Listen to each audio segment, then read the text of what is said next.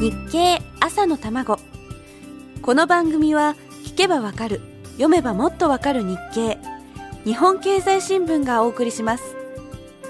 おはようございます。林さやかです。日経の連載スマート消費が来るという記事に載っていた情報をお伝えしている朝玉です。連載3回目のテーマは安物ではない安いもの。これがまた面白い記事だったんです。中国では洗濯機を買っても脱水しかしない人がいるそうです。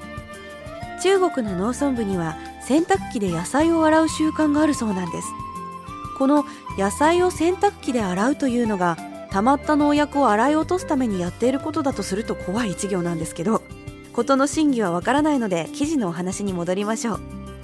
日本の家電はどんどん高機能になっていきます。高機能でお値段はそこそこというのが売れるコツです。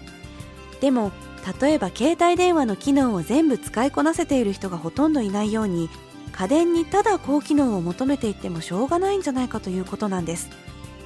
さっきの例で言いますと最初から脱水機能だけの脱水機とか野菜洗い用に使いやすい洗濯機とかが開発されてもいいのではないかということなんですね。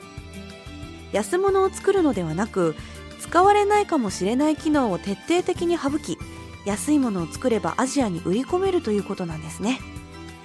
例えば新車が21万円で買えるというインドのナノ。この車には助手席のドアミラーがありません。ワイパーも1本しかありません。必要最小限のパーツで作った車なんですね。そうそう。実はその1本ワイパーを作っているのは日本のメーカーデンソーなんですよ。一方で日立製作所のインド法人が開発したエアコンはセンサーで人間の位置を感知してそこを狙って冷風を吹きつけるというある意味非常に高機能の家電です。何が求められているかを確実につかみそのニーズに合う商品を開発するという努力を見失わなければきっと明日は見えるはずです。えー、見えますとも。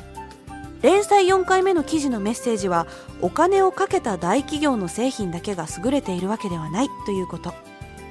コンピューターを使う人にとっては常識ですが大企業の商品よりも優れた無料のソフトウェアはたくさんあるんです。未来のために何かを作り続ける努力さえあれば必ず光は見えてきます。日本経済頑張れ。さあ続きはまた明日のこの時間です。